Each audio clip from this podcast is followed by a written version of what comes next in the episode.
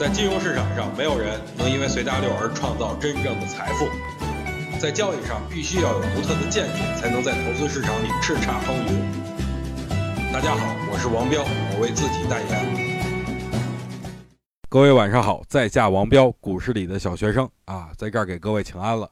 今天的行情走的还不错啊，很多人的心情跟大盘一样，突然就好了起来。怎么着，晚上都得吃顿涮羊肉吧，庆祝一下。但是我听说个别人的家里开始出现矛盾了，为什么呢？您听我慢慢道来。五一前呀，很多人都觉得股市要跌，于是呢就开始防范风险，有的减仓了，有的干脆就全给卖了。这跟媳妇儿那炫耀，您瞅见了吗？干净利都脆啊，全都给割了。于是啊，一家子就高兴的出游了。但是万万没想到啊，这一回来就傻眼了，大盘涨了还不老少。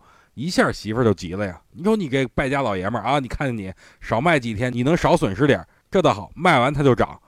这老爷们儿也纳闷了，你说是啊，我不卖它也不涨，我一卖它怎么就涨了呢？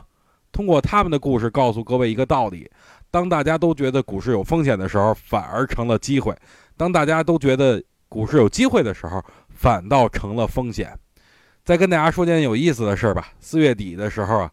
很多财经网站上的标题大多都是什么“黑色星期四”“黑色星期五”，要不然就是什么“市场潜在的风险”等等啊。您瞧怎么着？今天我再打开财经网站的时候，大多数文章的标题都改成“哎，大盘将迎来新的升势”或者什么“反弹一触即发”。最可笑的主题就是“主力即将吹响反弹冲锋号”。这反映一个问题，其实也不能怪散户去追涨杀跌，只能怪媒体的诱惑太大呀。见涨说涨，见跌说跌啊！别说咱自己是专家好吗？股市里的小学生都比很多所谓的专家要强。最起码我有我自己的看法，不会随意改变的。上面扯得够多了，接下来咱们就聊点跟盘面有关的话题。今天李大霄又发话了，虽然我们关系还不错，但是我还要反驳一下大霄哥。为什么反驳呢？因为他今天说大盘这是量价齐飞，属于有效突破。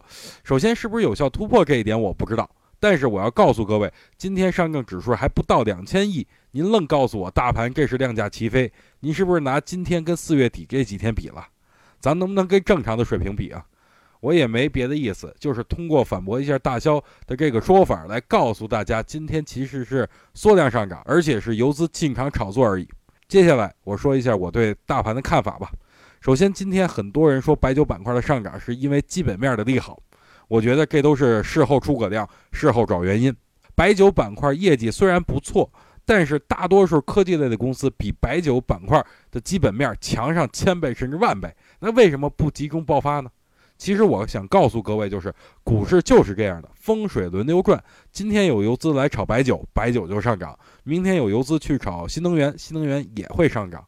最重要的就是看谁正在风口周围，下一个被吹起的可能就是谁。所以我今天很客观地强调一下我的看法：如果指数依然保持在六十日均线之上，我就手举红旗，绝不投降；但是，一旦指数跌破六十线，我就会举白旗，暂时撤退，养精蓄锐，为了以后报仇雪恨啊！不管怎么着，现在指数依然保持在六十日线，我就依然看多。不过，我要客观地说一下目前指数上方的压力位，大家可以把上证指数调到周级别的 K 线看一下啊，我很客观。首先，本周的这根阳线是一阳穿三线，这种形态啊，涨跌的可能都有。但是上方的二十日均线是逐渐走低的，所以二十日均线成了本次指数的压力。四月份的第二周和第三周都是受这个周级别二十日均线的压制，出现了回落。就看本次指数能否有效的向上突破二十日均线了。如果能突破，下一个目标那就是三千一百六十七点，也就是上证指数周级别三十日均线。不管目前指数怎么运行，现在我唯一能告诉各位的就是，虽然我看多，但是我也不会去追涨杀跌，看见上涨就去追，这是很不理智的。更何况目前量能也不是很配合，大盘还没有过危险期，最好的操作方式就是。买跌不买涨，我经常说呀，看见盘面中有急跌或者快速跳水的时候，小仓位的抄点，第二天或者第三天啊有高点就给卖掉。在目前的这种情况下，成功率还是很高的。但是您要看见上涨就去追的话，不敢说没有成功率，但是我觉得短期被套的成功率要高于你短期获利的成功率。所以我希望各位不管在什么行情下都要保持冷静。好了，今天就跟大家聊到这儿吧。结尾呢，给大家分享一句投资大师彼得林奇的名言。